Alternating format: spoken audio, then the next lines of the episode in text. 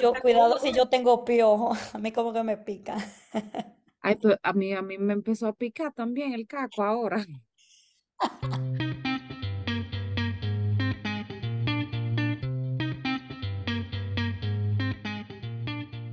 Esto es Un ratito entre mamás. Yo soy Patricia, mamá de Catalina y de Sebastián. Yo soy Estefania, mamá de Logan y de Liam. Yo soy Grisel, mamá de Lucas y Penélope. Buenas noches.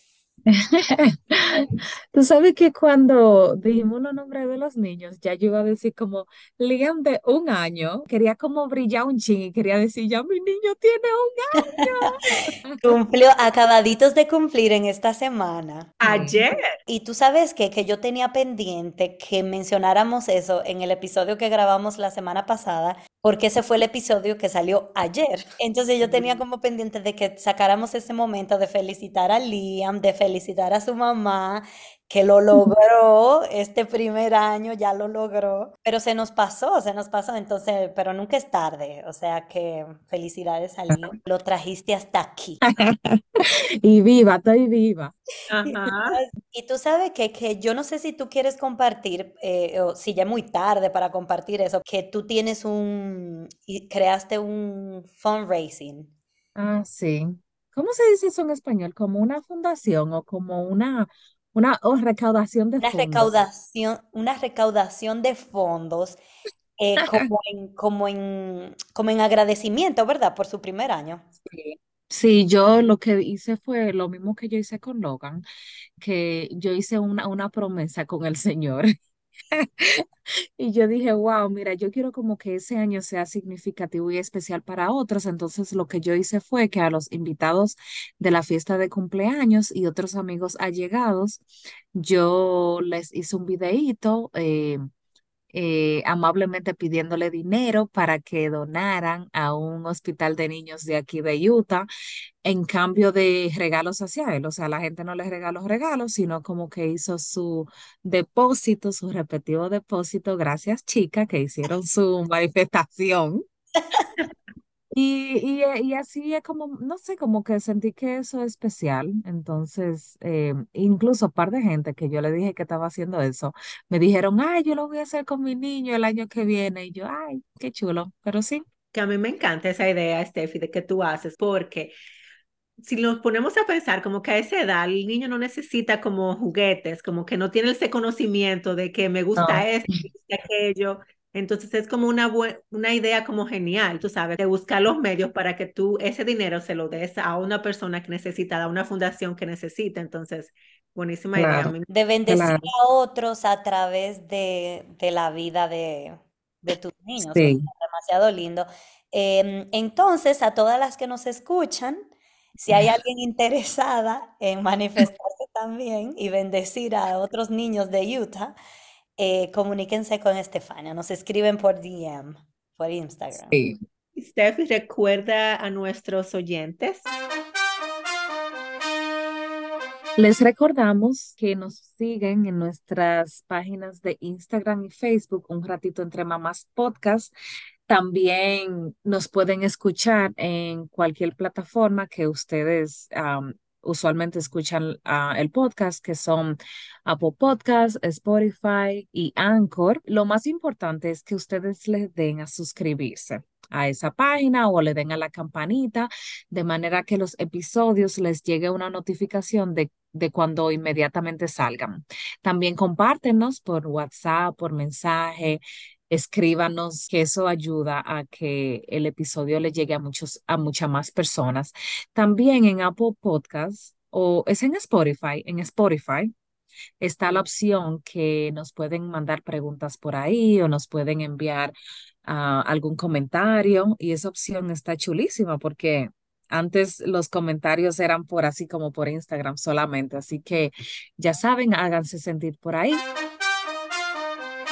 En el día de hoy vamos a hablar de un tema que, chicas, yo no puedo creer que no habíamos hablado nunca de ese tema, de Ese tema tan complicado. tan complicado que es el tema de las pantallas. Eh, todo el que es mamá o papá en estos años sabe lo difícil que es lidiar con ese tema de las pantallas, como crear un balance en la casa de, de, que, bueno, una realidad de nuestros tiempos es que la tecnología está, de que el uso de pantallas es como forma parte de nuestro día a día, empezando por nosotros como adultos, con nuestros teléfonos, que dependemos tanto de los teléfonos para todo, y los niños están viendo, viéndonos a nosotros. Están las tablets, los, las apps de juegos. Hay tantas cosas uh, por las que los niños pueden estar expuestos a pantallas y eso hace que cada día sea como más difícil para nosotros como padres controlar ese tema Totalmente, Patricia. Yo siento como que tú decías, como que no habíamos hablado de ese tema, pero yo siento que quizás no era un problema hasta quizás ahora, como que lo vemos que los niños están más grandes, que pasan mucho tiempo quizás en la escuela con los amigos y que pueden tener acceso a, a pantallas también, donde tú no tengas como ese control. Entonces, pienso que también por eso, este es como el mejor momento, el mejor tiempo para como hablar de eso, hablar de cómo uno puede mantener un equilibrio adecuado para que el niño tenga como una relación sana con lo que son las pantallas. Y, y pero también, miren, yo le voy a decir algo. Este tema también puede ser muy controversial porque honestamente, por ejemplo, esto ahora que yo estoy escuchando ese problema de las pantallas, en mis tiempos yo veía tanto muñequito y tanta televisión y nadie hablaba, nadie le hablaba a mi mamá de que, mire, esa pantalla, esa televisión no está bien o esa computadora. Y como que uno vivía normal, pero realmente yo pienso como que las investigaciones han demostrado que realmente las pantallas tienen un efecto negativo en los niños si se usa por el por, por un tiempo como por, por un tiempo muy prolongado. Entonces, la investigación está ahí, los resultados están ahí. Yo pienso que sí que deberíamos de ponerle atención a eso. Lo que pasa es, Estefania, como tú dices, es un tema muy controversial. Con el tema de las redes sociales, todo es un tema más grande. Tú sabes, como que todo lo convertimos en un tema más grande porque a través de las redes la gente se expresa mucho. Pero además yo creo que el punto es que anteriormente nosotros teníamos, tú dices, tú veías mucho muñequito, pero era como que tú tenías la televisión ahí para ver muñequitos, no más nada. Tú no tenías un aparato como en tu mano, tú no tenías un arma, tú no tenías un teléfono. Entonces, incluso cuando tú estabas viendo televisión, em, era probablemente una televisión que estaba ahí en la sala de tu casa. no, y sin cable. Y sin cable con cuatro o cinco canales, realmente es verdad.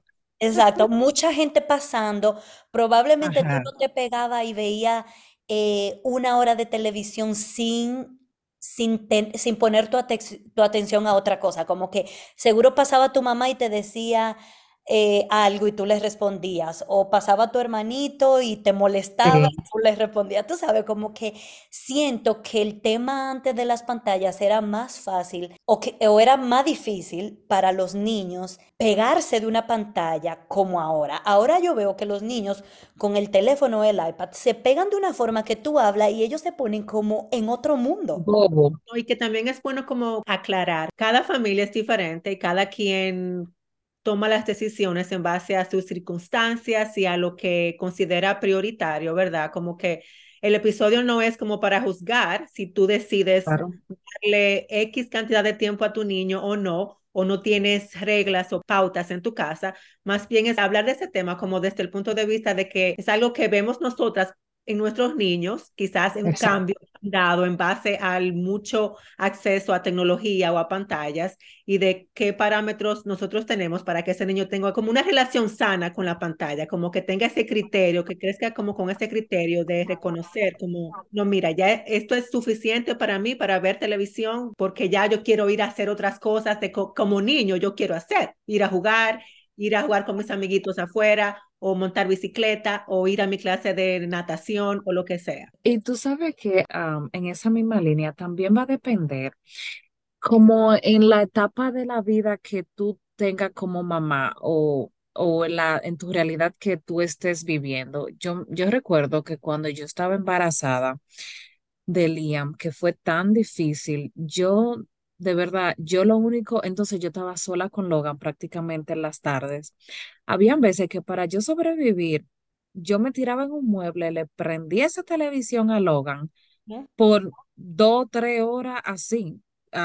y yo decía, yo tengo que sobrevivir, yo tengo que descansar. Entonces, claro, yo tenía en mi mente que eso iba a ser por un tiempo limitado y sabía que eso no iba a ser para siempre, pero yo aún así trataba de hacer cosas afuera y todo, pero habían días que eso es que eso fue un arma que yo necesitaba tener y yo imagino que hay gente también que tienen realidades que necesitan de, de, su pantalla y de su televisión, pero realmente es muy importante saber que hay otras maneras que uno puede intentar para evitar esos tiempos tan prolongados.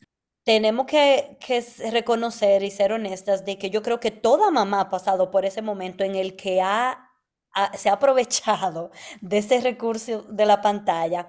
Llega un momento que tú tienes miles de cosas que hacer y probablemente la pantalla sea el recurso que tú usas para poder salir adelante en el día. Eh, más que nada es como que usemos la pantalla como de manera intencional también, Exacto. como de manera intencional, estratégica. ¿Ustedes han visto algún efecto negativo de cuando sus hijos ven mucha televisión? ¿Qué, qué pasa cuando ellos se pegan así todas las horas viendo televisión? O sea, ¿ustedes han visto algún efecto en los hijos de ustedes? Bueno, yo un efecto que yo he visto cuando los niños eh, ven más televisión o más pantalla, es como un cambio, en, un cambio de humor. Cuando ellos duran horas prolongadas en la televisión, es difícil despegarlo porque están como tan conectados ahí. Eh, eh, lloran más fácil, se enojan más fácil. Como que inmediatamente llega ese momento inmediato a que se apagó la pantalla y empiezan a surgir muchas situaciones de conducta increíble cómo situaciones de conductas pasan después que el niño pasa mucho tiempo viendo televisión. Es increíble. Sí. Y yo encuentro otra cosa como negativa que yo le veo, um, bueno, personalmente que yo le veo es como que que dejan de hacer, cuando tú duras mucho tiempo en, en, la, en la pantalla, tú dejas de hacer cosas que te pueden beneficiar, como por ejemplo, como actividad física. Por ejemplo, cuando yo pongo a los niños, en vez de quizás yo decirle vayan a jugar afuera, o vayan a jugar con un amiguito y yo les digo, no, pónganse en la pantalla. Es como que yo dejo de que ellos tengan interacción social con otras personas alrededor de ellas, como que haya esa conexión que se ha perdido como muchísimo ahora porque el, todo lo hacemos por el, por el teléfono, con sí. um, la computadora. Entonces, como que también enseñamos al niño como a tener esa interacción personal con otras personas que le quitamos si sustituimos ese tiempo por pantalla.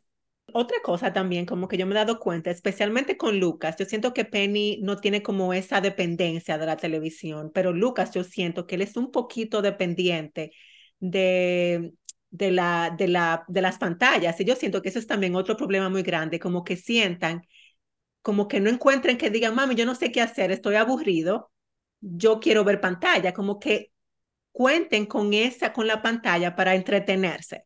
Tú sabes, como que dependen sí. mucho de la pantalla para sentirse entretenido, como que no tengan como esa creatividad de, de hacer otras cosas, de colorear, claro. de, de, jugar o de hacer um, algo afuera.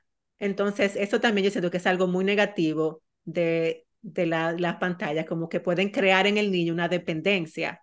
Uh -huh. Sí.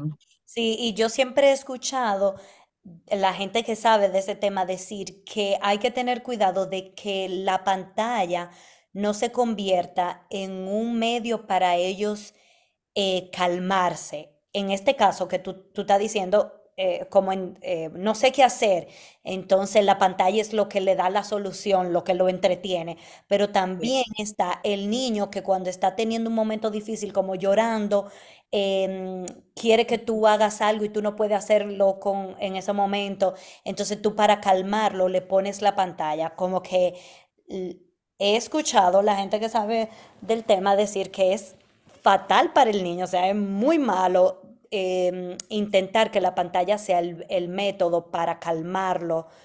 Eh, cuando está teniendo un momento difícil. Y, y, hay un problema en cuanto al contenido. O sea, yo sé, yo sé como que nosotras lo hemos hablado, como que hay muñequitos y hay como programas como, como que no son tan buenos, porque realmente yo pienso como que los programas de ahora, por lo menos la edad de Logan, así tres, cuatro años, eso Paw Patrol, esa cosa de rescate, eso Peppa Pig, como que yo siento que esos programas están diseñados para que creen dependencia a esos niños, como que quieran seguir pegado, pegado, pegado.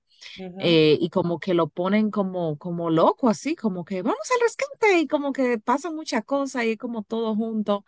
Eh, pero no sé, ¿qué ustedes piensan en cuanto, por ejemplo, al, al contenido? Eso es algo que hay que revisar. Sí, como muy, eh, muy estimulados es que se ponen con ese tipo de programas. Sí, Em, hay una muchacha que yo, yo no he logrado recordar el nombre de ella, pero hay una muchacha, Jérica, no ah, Jérica. es que te digo, a medida que uno va evolucionando en la maternidad, hay cuentas que ya te dejan de salir. Ella me dejó de salir y yo loca por acordarme de su nombre, Jérica.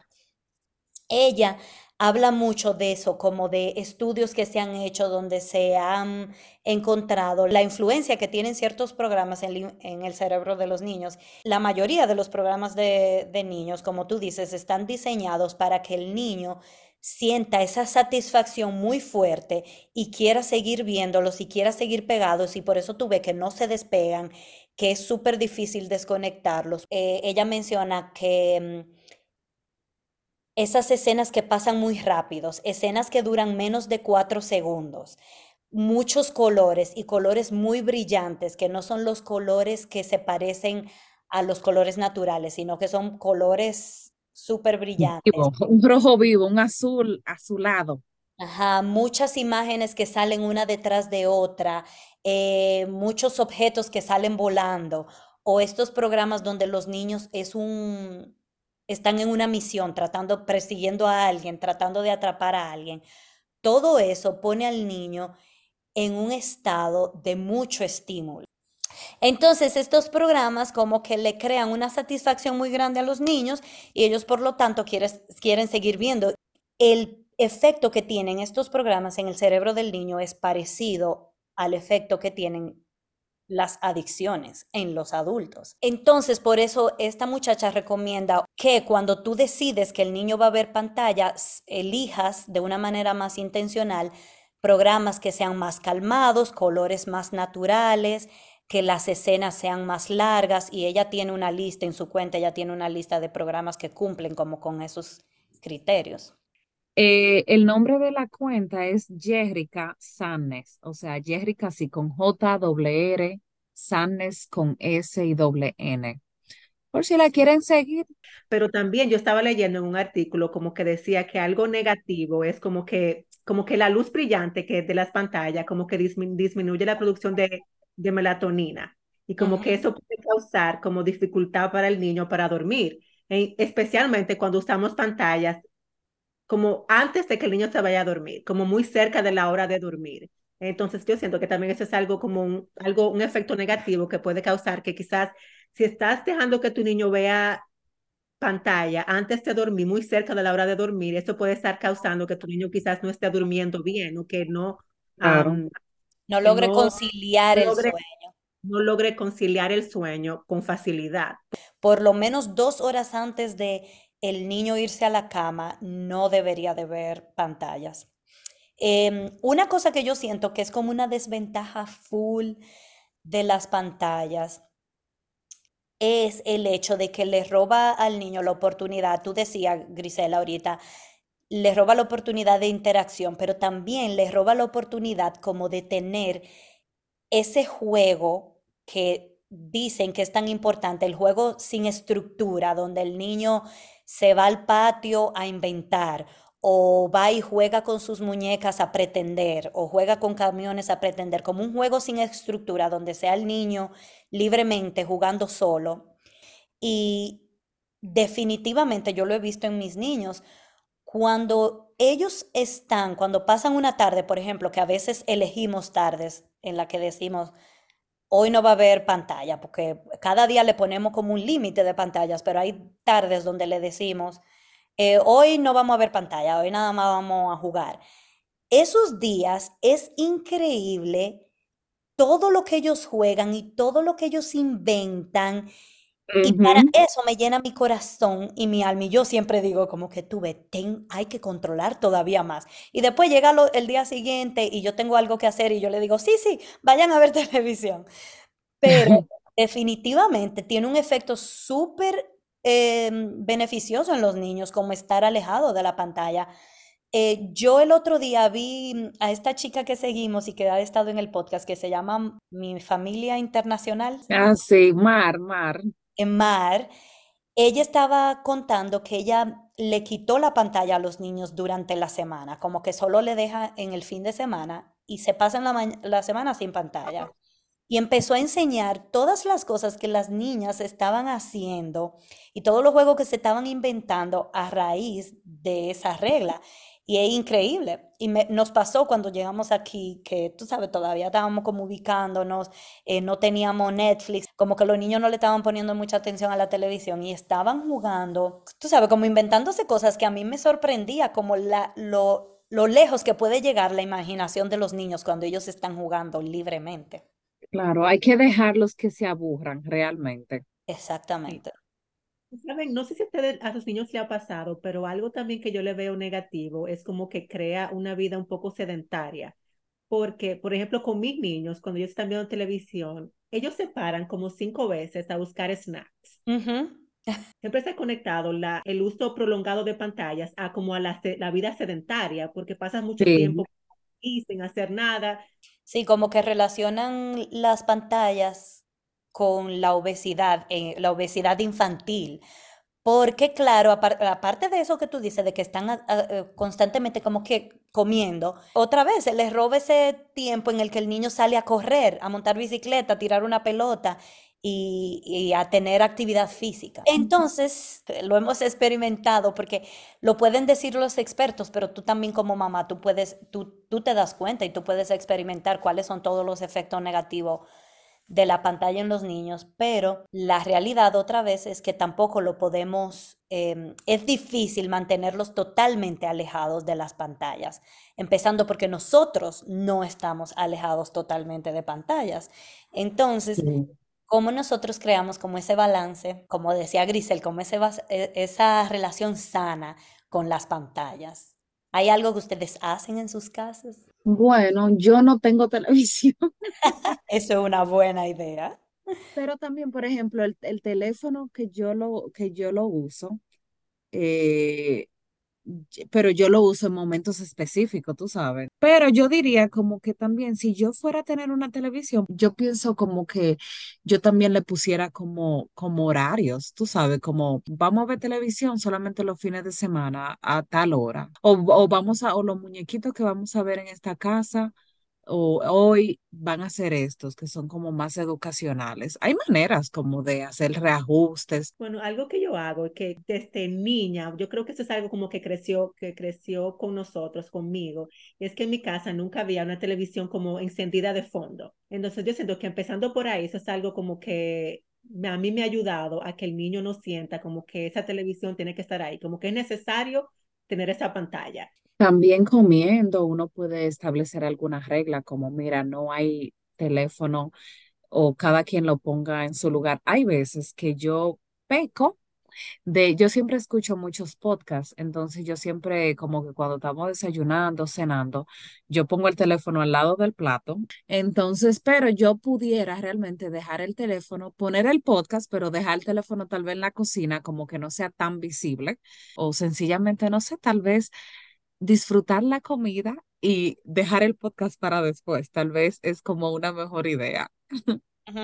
Conectando eso que tú dices con lo que dice Grisel, yo creo que básicamente como tener, establecer como unos, unos límites o unas reglas alrededor de las pantallas, como que la televisión, hay un momento del día para ver la televisión o hay un momento del día para las pantallas em, o hay lugares y momentos en, en la casa donde no vamos a tener pantallas. Por ejemplo, para cenar el teléfono lo, lo, ponemos away. O en la, en la habitación no tenemos televisión. O en la habitación no, estamos eh, no tenemos permitido usar el teléfono.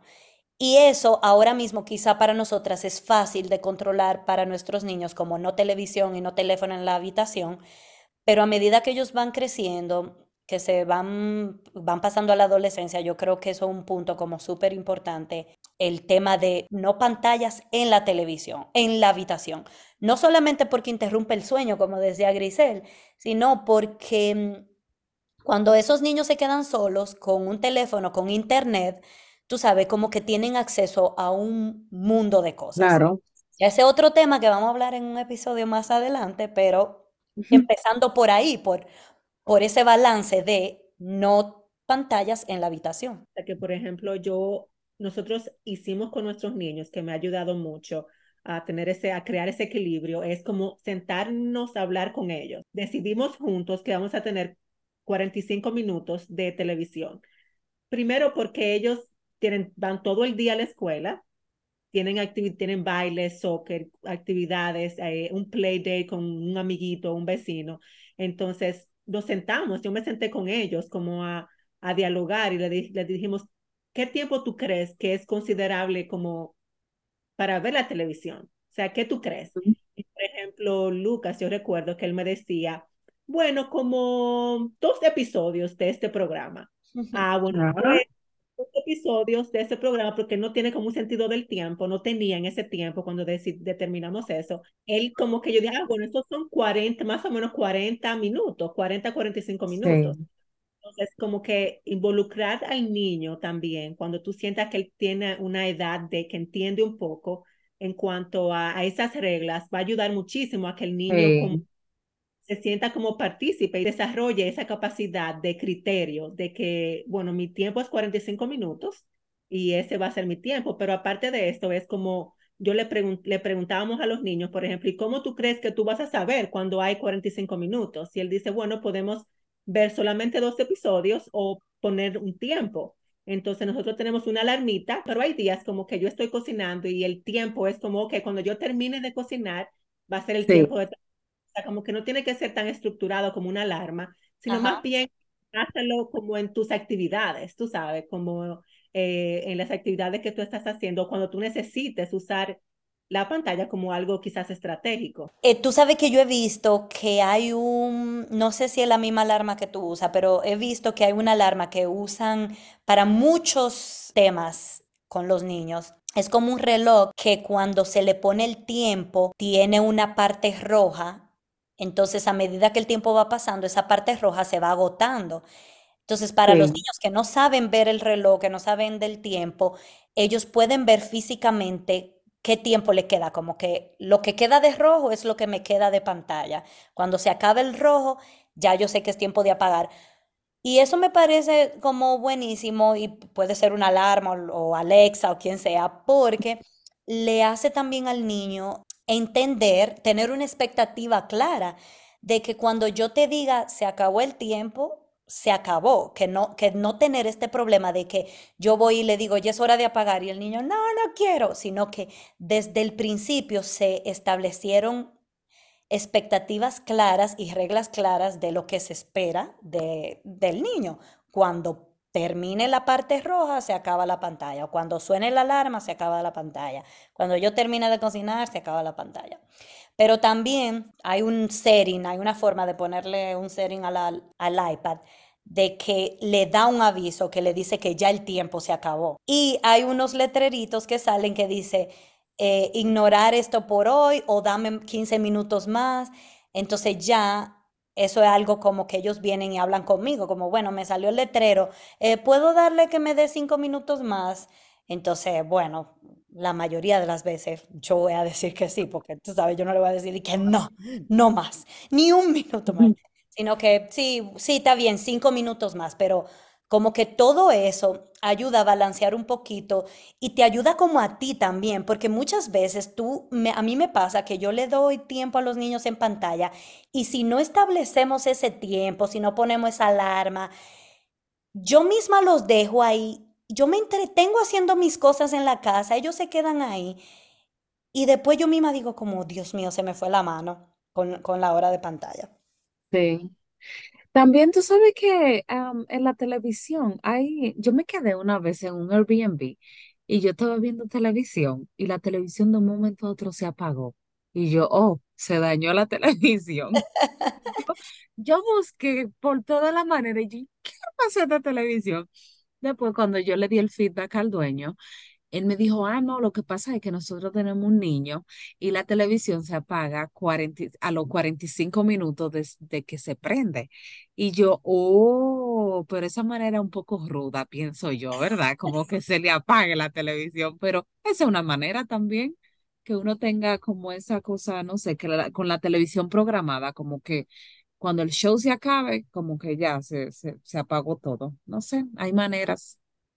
Y mira, como que se como que esto puede sonar, como que yo sé que hay muchas personas que dicen como yo no tengo ningún problema con, con las pantallas, como que yo dejo que mis niños vean y todo está bien con ellos y todo. Y eso está bien si eso te funciona a ti, pero yo siento como que cuando ponemos como eh, límites en los niños o reglas y lo, y lo involucramos a ellos, como, como, como yo dije anteriormente, yo siento como que el niño también aprende a crear por él mismo como ese límite. Lucas y Penny, por ejemplo, ellos saben que tienen 45 minutos. Cuando suena esa alarma, por ejemplo, en los momentos que suena, ya ellos saben decir, oh, ya mi screen, mi screen time terminó, yo tengo que irme a hacer lo que sigue después.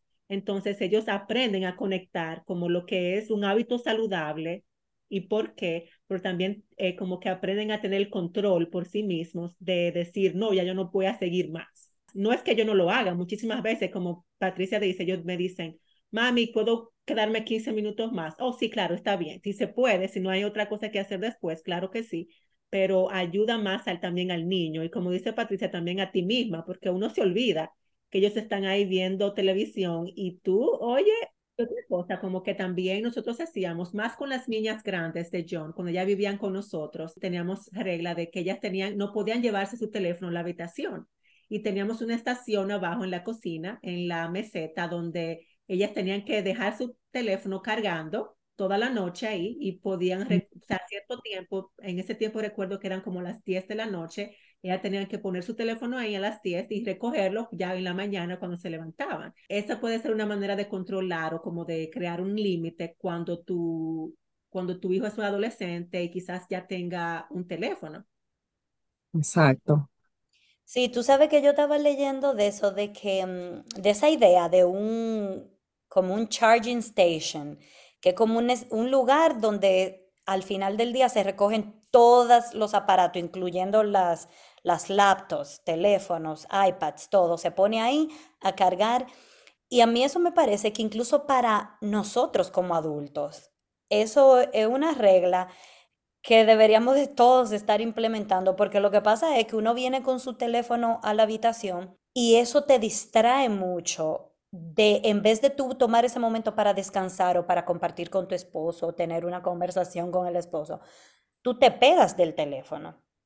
Entonces, em, a mí me encanta esa idea y yo leí de una muchacha que decía, por temas de seguridad y de practicidad, por ejemplo, una alarma, tú necesitas una alarma para despertarte probablemente al día siguiente, o tú tienes que tener un teléfono en caso de que necesites hacer una llamada en, la madrugada o que te tengan que llamar en la madrugada. Entonces ellos decidieron que había un solo teléfono que iba a entrar a la, a la habitación para esos asuntos.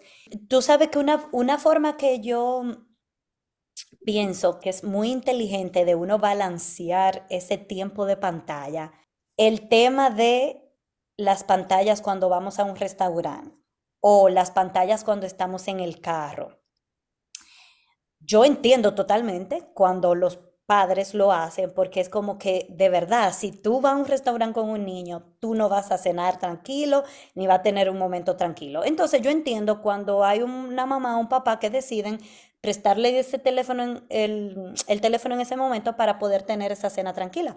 Probablemente es el único momento del día en el que le prestaron la pantalla, pero yo siento que para mí yo nosotros como familia no ganamos ese momento sin pantallas teniendo esa regla de no llevar, em, no llevar de que llevarle iPads a los niños cuando vamos a un restaurante o cuando vamos en el carro, incluso si el viaje es muy largo. Como que si vamos a un restaurante, encontrar otra forma de entretenerlos, que quizá puede ser coloreando o teniendo una conversación como familia, como no sé, hasta haciendo un juego en lo que llega la comida. Claro. Y lo mismo para los viajes largos, inventarnos juegos, llevar libros, llevar eh, juegos eh, que puedan usar, cosas que puedan como juguetitos que puedan usar en el camino. Es muy difícil, pero sí se puede y yo siento que si evitamos las pantallas en esos momentos, ya no estamos ganando como la mitad del día, entonces ya es más fácil mantener ese balance de las horas que los niños usan viendo pantallas. Hay que reconocer, como que hay que ser honesto en, esa, en eso de que usamos las pantallas a veces como porque es más fácil. Claro.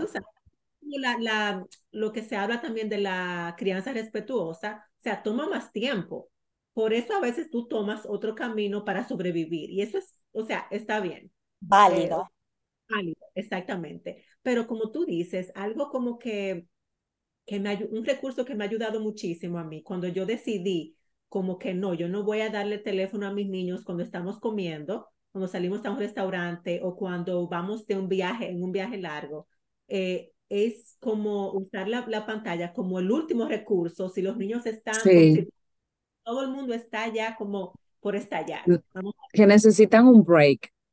Pero hay tantos recursos, como tú dices, chulísimos que los niños pueden hacer durante, eh, durante la comida, eh, durante ese viaje largo que tienes que el niño se puede entretener, que es increíble, como dice Patricia, cómo tú te das cuenta de que el niño es capaz de durar varias horas que no, sin usar la televisión, sin usar una pantalla, o sea que realmente no la necesita para entretenerse. Entonces, más bien, tenemos que reconocer que muchas veces la usamos porque es más fácil para nosotros como padres y porque no tenemos otro recurso quizás en ese momento, porque es la salida un poco más fácil a veces, requiere como de más esfuerzo, tú sabes, de encontrar esas cosas que ayuden al niño a entretenerse. Claro, pero no que, no que los niños no sean capaces de durar 12 horas en un carro con mamá y con papá, o que mamá y papá no sean capaces, porque también hay a veces que uno dice, es que yo no, yo no podría, pero sí, podemos, porque cuando yo era una niña, que nosotros salíamos de viaje en carro, mi mamá no tenía una pantalla para ponernos. ¿En qué no pasábamos esas horas? Pidiendo canciones también y peleando. Íbamos a y mi mamá y mi papá poniéndose loco. Pero hasta de eso, tú sabes, se, se, sacan esos momentos como de que íbamos peleando, pero después nos arreglábamos. Tú sabes, como que esas cosas que son importantes en la interacción con los hermanos también. Sí. No, yo me acuerdo de esos viajes que uno daba al interior, dos o tres horas, que mira, ahí no había ni un gradito. y se hacían. Sí, claro que sí. Eh, pero sí, como dice Grisel, yo creo que de ese comentario que tú hiciste, Grisel, me hace como pensar que, como que un mensaje que debe de quedar claro en este episodio es que también el, la idea con las pantallas es tener la información, saber cómo las pantallas, lo, negativo de las pantallas, tener esa información clara y a partir de ahí, tú entonces como mamá, hacer ese balance y tomar eh, las decisiones que tú tengas que tomar. Poner las reglas, pero si hay un día que, como tú dijiste, hay un día que tú simplemente quieres tomar la salida fácil está bien. Toma la salida fácil ese día, ponle el teléfono al niño y tómate esa bebida con tu esposo o cómete ese postre con tu esposo tranquilo en el restaurante.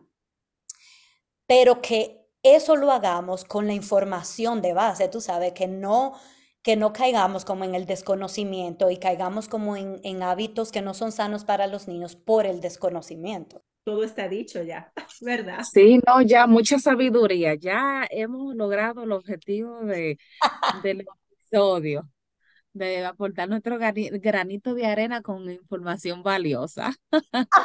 ya cumplimos.